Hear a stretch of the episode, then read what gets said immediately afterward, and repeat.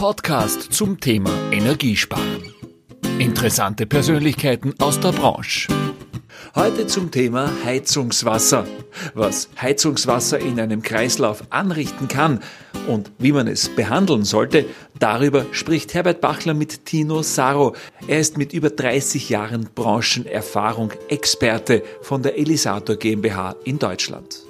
Tino Saro aus der Schwäbischen Alb, der Spezialist und Experte äh, seit über 20 Jahren im Bereich Heizungswasser. Als Geschäftsführer der Elisator Deutschland GmbH sind sein Kerngebiet die Heizungswasseraufbereitung nach ÖNORM 51951 und VDI 2035.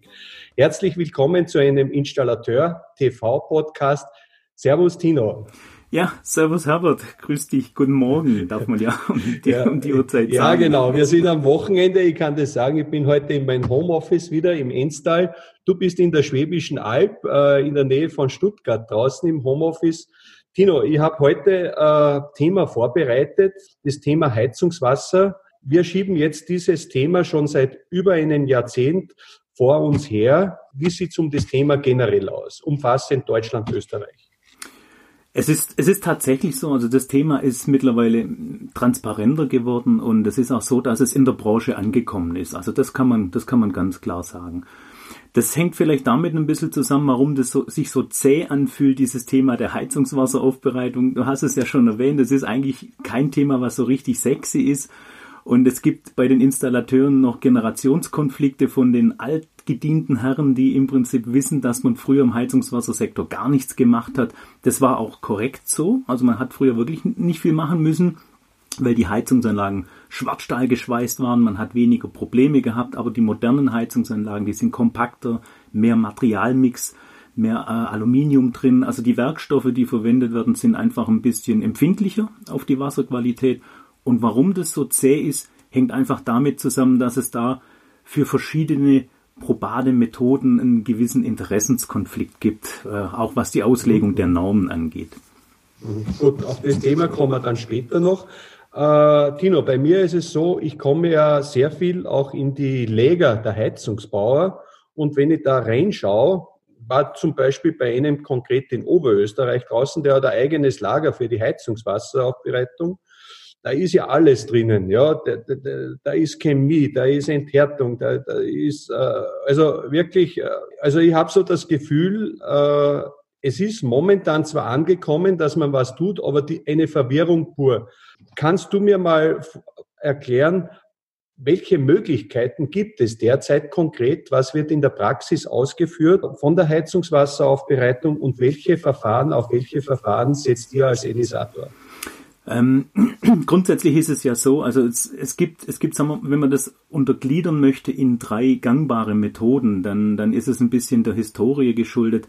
Äh, eines ist jedem Installateur klar, das war das Enthärten des Füllwassers. Das kam aber daher, weil, wenn ich jetzt die VDI 2035 hernehme, dass es eben 2005 mit der Novellierung der VDI 2035 begonnen hat und da wurde das Thema der Belagsbildung erstmal in den Fokus genommen. Dann 2009 wurde erst das Korrosionsproblem in Angriff genommen. Da hat man dann nochmal genauer hingeguckt. Und dann gibt es noch eine dritte Möglichkeit eben, äh, also die zweite Möglichkeit wäre die Entsalzung, was jetzt das Enthärten beinhaltet, also alles rausnehmen. Und die dritte Möglichkeit wäre eben Impfstoffe zu dosieren, sogenannte Inhibitoren, Deckschichtbildner. Das sind so die drei Möglichkeiten, die ich machen kann, um ein Heizungswasser dorthin zu bekommen, wo ich es eigentlich haben möchte. Und äh, wenn du diese einzelnen Verfahren beschreibst, äh, auf was muss man bei jedem Verfahren achten? Für welches Verfahren Vor- und Nachteile steht dann am Ende äh, Elisator? Ja. Also wenn man, wenn man dann mal ein bisschen genauer hinschaut, dann, dann stellt sich raus, dass eigentlich die, die Enthärtung und das Entsalzen so grob in dieselbe Richtung geht, während das Enthärten ja, sag ich mal, der halbe Schritt ist, ist ja das Entsalzen der ganze Schritt in die Richtung, weil ich mit dem Entsalzen auch die Härtebildner draußen habe. Ähm, bei, den, bei den Zugaben von, von Schutzstoffen, von Inhibitoren ist es einfach so, man versucht natürlich hier ähm, die Härte zu stabilisieren. Man versucht natürlich Belagsbildung oder, oder Deckschichtbildung im Werkstoff zu bekommen, sodass das Wasser an dem Werkstoff und der gelöste Sauerstoff keine Korrosion mehr auslösen kann. Das sind die zwei gängigen Methoden, die am Ende dann übrig bleiben. Die Enthärtung hat sich dahingehend nicht als sehr vorteilhaft erwiesen, weil man hat zwar die Belagsbildung beseitigt, aber man hat dann relativ schnell festgestellt, dass durch das Tauschen von Calcium, Magnesium gegen Natrium eben der pH-Wert sehr stark ansteigt. Und das war dann wiederum für Aluminiumwärmetauscher ein Riesenproblem. Jetzt bin ich aber bei einem Stichwort, äh, gerade bei uns in Österreich. Äh, pH-Wert. Bei uns habe ich den Eindruck, klammert sich so fast jeder an einen pH-Wert, weil der sehr schnell zu bestimmen ist. Wie wichtig ist der pH-Wert und äh, ja, warum wird an dem pH-Wert so Ja, das ist, das ist tatsächlich bei uns genauso. Der pH-Wert wird so ein bisschen, sag ich mal, ähm, als, als den Fokus genommen. Ähm, man spricht bei uns in der Branche auch immer ganz schnell von pH-Stabilisierung. Also man möchte den pH-Wert stabilisieren und so weiter. Und das kriege ich eben nur hin, indem ich aufsalze. Je salzarmer das Wasser, also je weniger Inhaltsstoffe drin sind, desto, desto leichter verändert sich der pH-Wert. Aber er verändert sich nur, wenn ich entweder Säure oder Base reinbringe. Und da wird bei uns auch diskutiert, genauso wie in Österreich, dass der pH-Wert immer äh, für den verbauten Werkstoff im passenden Fenster sein soll. Und da hat jeder Werkstoff so sein Fenster. Wenn ich da ein Beispiel nehme, Aluminium zum Beispiel von 6,5 bis 9 pH-Wert ist der Werkstoff stabil. Eisen fängt erst so ab 8, 8,2 an stabil zu werden. Kupfer, Buntmetalle, Messing, die liegen so bei ähm, 7 bis 11, also eigentlich schon im Trinkwasserbereich. Und einzig äh, der Kompromiss oder der Interessenskonflikt zwischen Aluminium und Stahlwerkstoff, wenn man dann ganz kleine ja, Fenster haben, wo sich beide Werkstoffe eigentlich vom passenden pH-Wert wohlfühlen, das ist der Diskussionspunkt, der eigentlich in der Branche alle wachrüttelt und jeden aufs Tableau zieht und eigentlich ja der Punkt der Diskussion einfach ist.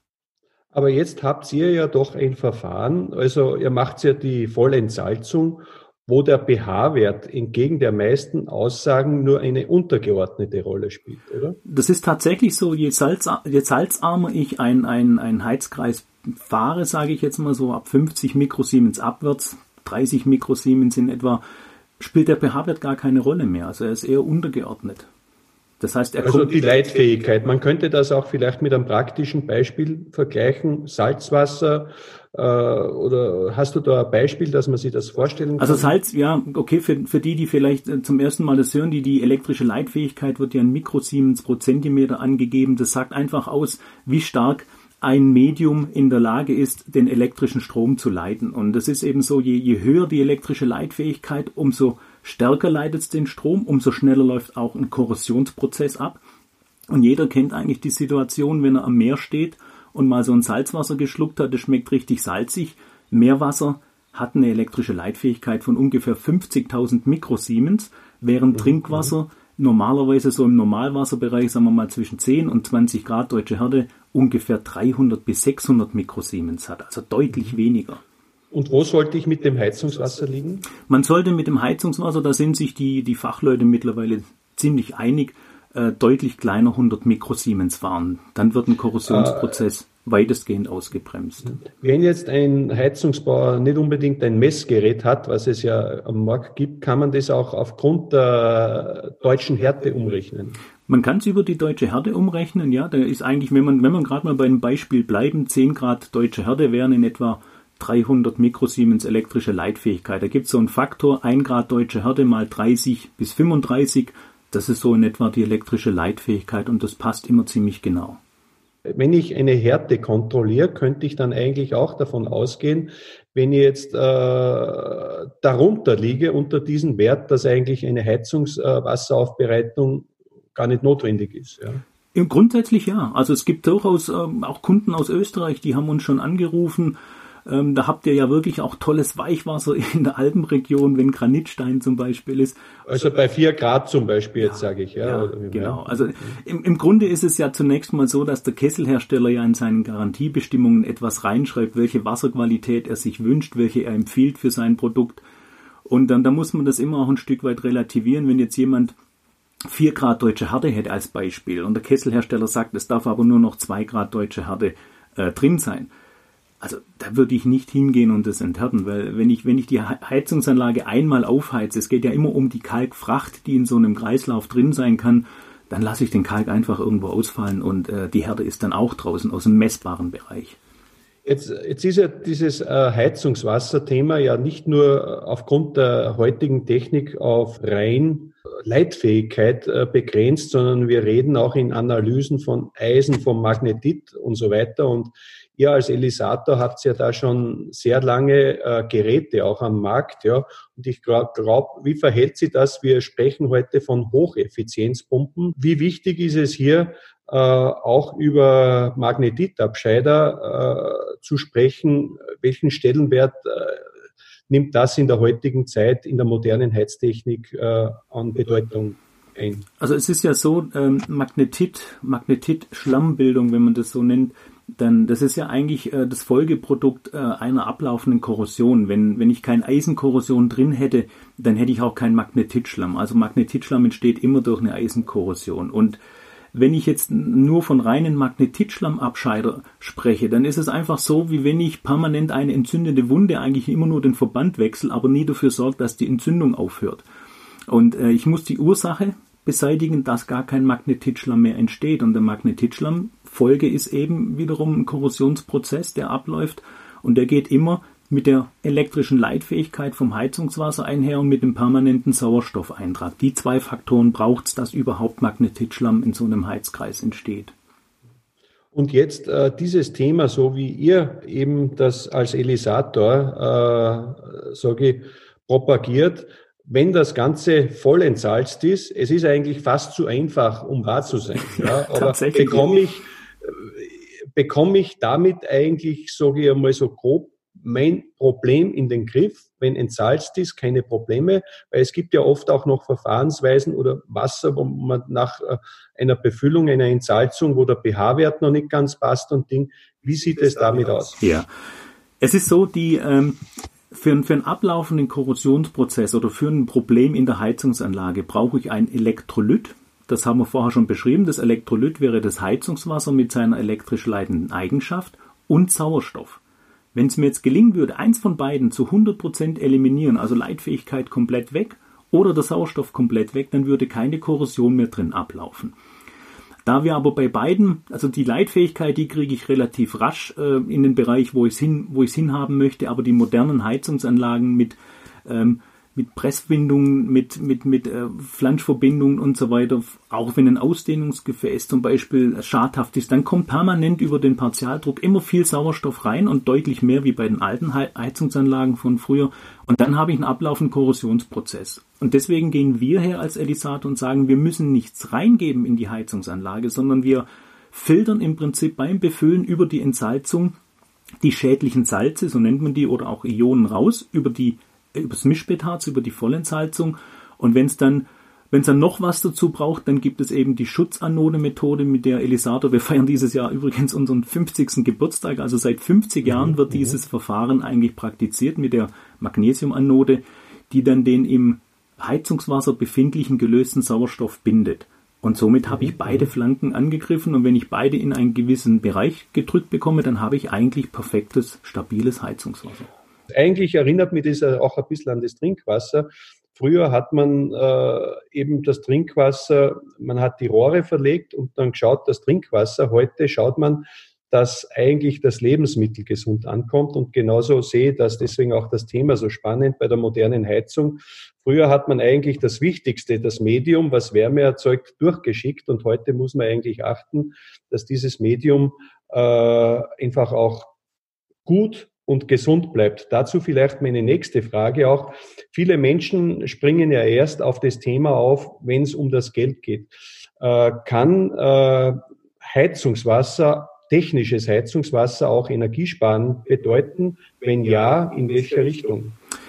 Also Energiesparen ja auf jeden Fall. Das, also da, da muss man ja der Enthärtung zunächst mal recht geben, weil jede Belagsbildung, jetzt Kalkbelagsbildung am Wärmetauscher, ein Millimeter zum Beispiel, kann die, die Wärmeübertragung schon um 10 bis 15 Prozent reduzieren. Das heißt also, wenn ich das Wasser mindestens enthärte, besser noch entsalze, dann habe ich ja ein technisch sag ich mal, technisches Wasser, was keine Belagsbildung mehr mit sich bringt. Also der Wärmetauscher bleibt frei vor Verkalkung und ich habe auch keinen ablaufenden Korrosionsprozess. Das heißt, dieser Magnetitschlamm, der ja die Viskosität vom Heizungswasser nachher auch verschlechtert. Die Pumpen müssen mehr arbeiten. Sie werden vielleicht verblockt. Der Magnetitschlamm legt sich auch vor allem in Fußbodenheizungsrohre ab. Der Wärmeübergang wird schlechter. Der, der Wärmemengenstrom wird reduziert. Also das sind alles Faktoren, ähm, wenn man heute über einen hydraulischen Abgleich äh, spricht, muss man eigentlich sagen, ich kann den hydraulischen Abgleich machen. Das ist dann in dem Moment bei der Neuanlage eine Momentaufnahme. Aber wenn ich dann einen ablaufenden Korrosionsprozess akzeptiere, dann ist äh, diese, dieser hydraulische Abgleich nach einem halben Jahr, der passt schon nicht mehr. Ne? Also von mhm, daher okay.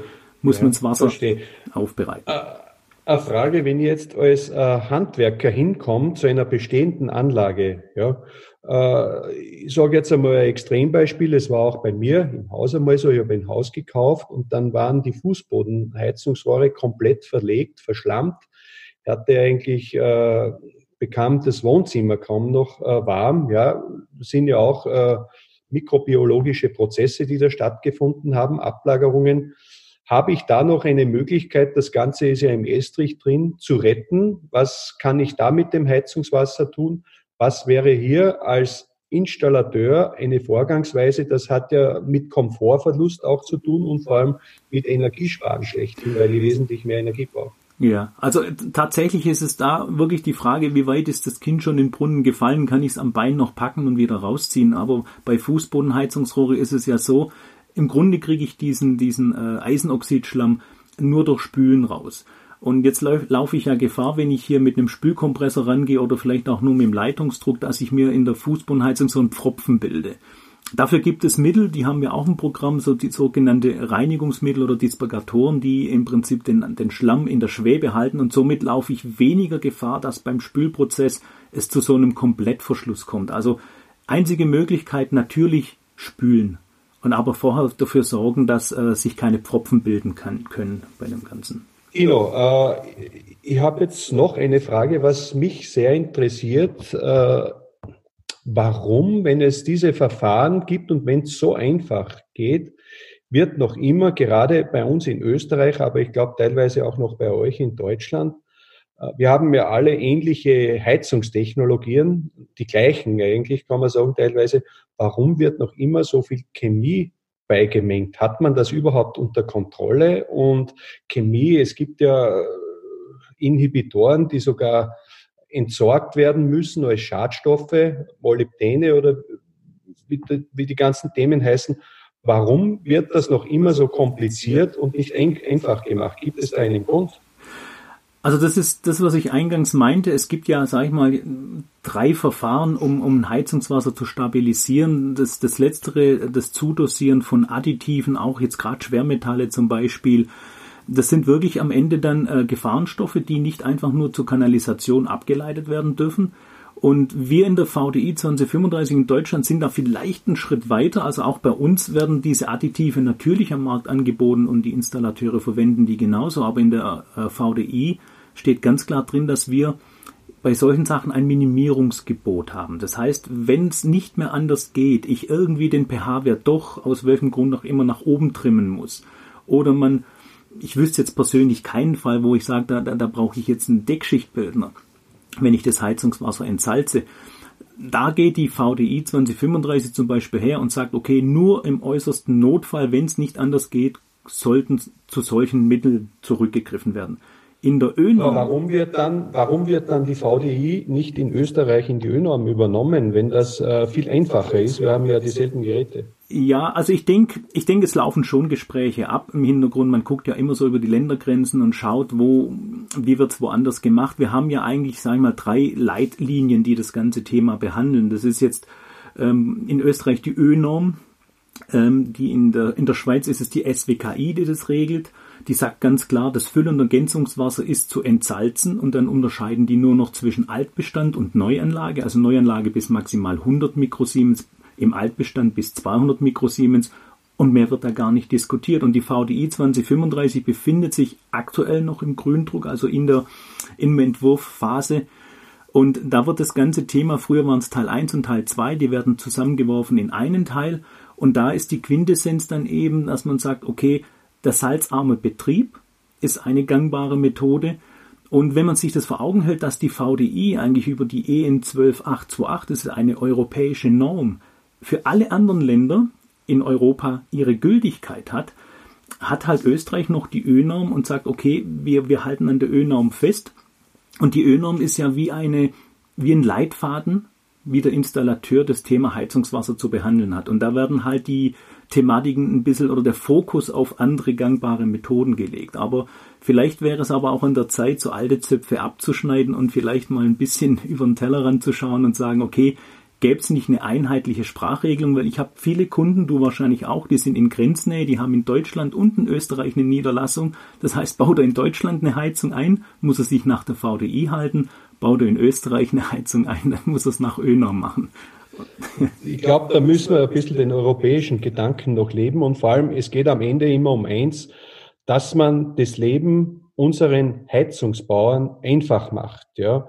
Denn äh, Heizungsbauer sind, äh, denke ich mal, die meisten zumindest keine äh, Menschen, die sich mit Chemie großartig beschäftigen, sonst hätten sie das studiert. Und ich glaube, die Industrie muss heute was bieten, wo es einfach geht und wo es Sicherheit betrifft. In diesem Zusammenhang denke, äh, wir machen da noch einen Teil zwei draus, lieber Tino, wo ich dann ganz provokant auch ansprechen werde, Heizungswassernorm, Schikane oder Notwendigkeit und wo wir eben auf diese Regelungen, auf die einzelnen eingehen werden und dann gemeinsam eine Zusammenfassung, quasi eine Quintessenz für den Fachmann geben können, so dass er sich auf sicheren Boden befindet. Ich glaube, das sollten wir im nächsten Podcast machen. Sehr ja. gerne von meiner Seite aus. Ich stehe aber auch jedem jederzeit äh, für Fragen zur Verfügung. Unsere Kontaktdaten sind auch im Internet äh, zu finden. Also unter welcher, unter welcher Homepage? Das, das ist www.elisator.de. Und wir haben entweder übers Infokonto einfach eine Mail schreiben, das ist immer ein sehr nettes Kommunikationsmittel. Aber wer, wem, wem was auf der Zunge bringt, wir stehen, wir stehen jederzeit für Fragen und auch für Anregungen zur Verfügung. Ja. Vielleicht persönlich noch, äh, Tino, äh, ich erlebe dich ja rund um ein Thema, das eher sehr trocken, aber sehr notwendig ist, äh, als äh, begeisterter Mensch, der eben der Aufklärung reinbringt und äh, kenne keinen, der so hinter diesem Thema steht und kompetent ist. Ja. Was motiviert dich, äh, über 20 Jahre lang dich mit diesem Thema so auseinandersetzen und du bist ja auch äh, irgendwo ein Prediger in der Wüste, ja. Was gibt dir die Energie und was, was begeistert, begeistert dich so dran? ja, es, es, ist tatsächlich so, dass ich seit, seit, seit über 35 Jahren in der Branche bin. Also ich, ich bin ja gelernter Gaswasserinstallateur und habe einen Techniker dann später gemacht. Und ich bin nach wie vor der Meinung, Herbert, und, und, und da, da zähle ich mich wirklich zu den Installateuren. Wir sind in einer der schönsten Branche der Welt überhaupt unterwegs. Denn wir, wir dürfen in der Haustechnik, wir dürfen das Lebensmittel Nummer eins behandeln, das heißt im Trinkwasserbereich genauso wie in der Heizungswasseraufbereitung. Und das Thema, was mich so fasziniert ist, weil ich es eben nicht studiert habe. Ähm, und man sich auch in diese Thematiken reinarbeiten kann. Natürlich ist es immer eine Frage der Zeit und wie intensiv man sich mit etwas beschäftigt. Und wenn ich überlege, vor 30 Jahren, wenn ich über die Frankfurter Messe gelaufen bin, um was sich der Installateur alles kümmern musste, und wenn ich heute drüber laufe, dann muss ich ganz ehrlich sagen, man kann nicht mehr alles abdecken vom Wissen her. Aber spezialisierend betrachtet ist es ein wunderbares Thema, weil es eigentlich unterm Strich relativ einfach ist. Ich glaube, äh, das ist ein sehr positives und motivierendes Schlusswort. Lieber Dino, ich danke dir äh, für dieses Gespräch, für den ersten Teil. Äh, nächste Woche werden wir dann über das Thema sprechen, einfach auch, wie diese Normen im Detail ausschauen, Österreich, Deutschland, ja, was eigentlich einhaltbar ist oder was, was schwieriger ist für den Fachmann und dann aber am Ende, ich glaube, wir sollten ja einen Mehrwert generieren für dieses Thema, wie der Fachmann, wie der Kundendienst dieses Thema aktiv im Alltag nutzen kann. Machen wir das, Tino? Sehr gerne, jederzeit. Gut, Tino, dann danke ich dir sehr für dieses Gespräch und freue mich schon nächste Woche, wenn wir dieses Thema anpacken können. Ich habe Liebe Grüße liebe Grüße ins Schwabenland, ja, in die Schwäbische Alb und bis nächste Woche. Jawohl, vielen Dank, Robert. Baba. Das war Ihr Podcast von Installateur TV. Danke fürs Zuhören. Bis zum nächsten Donnerstag.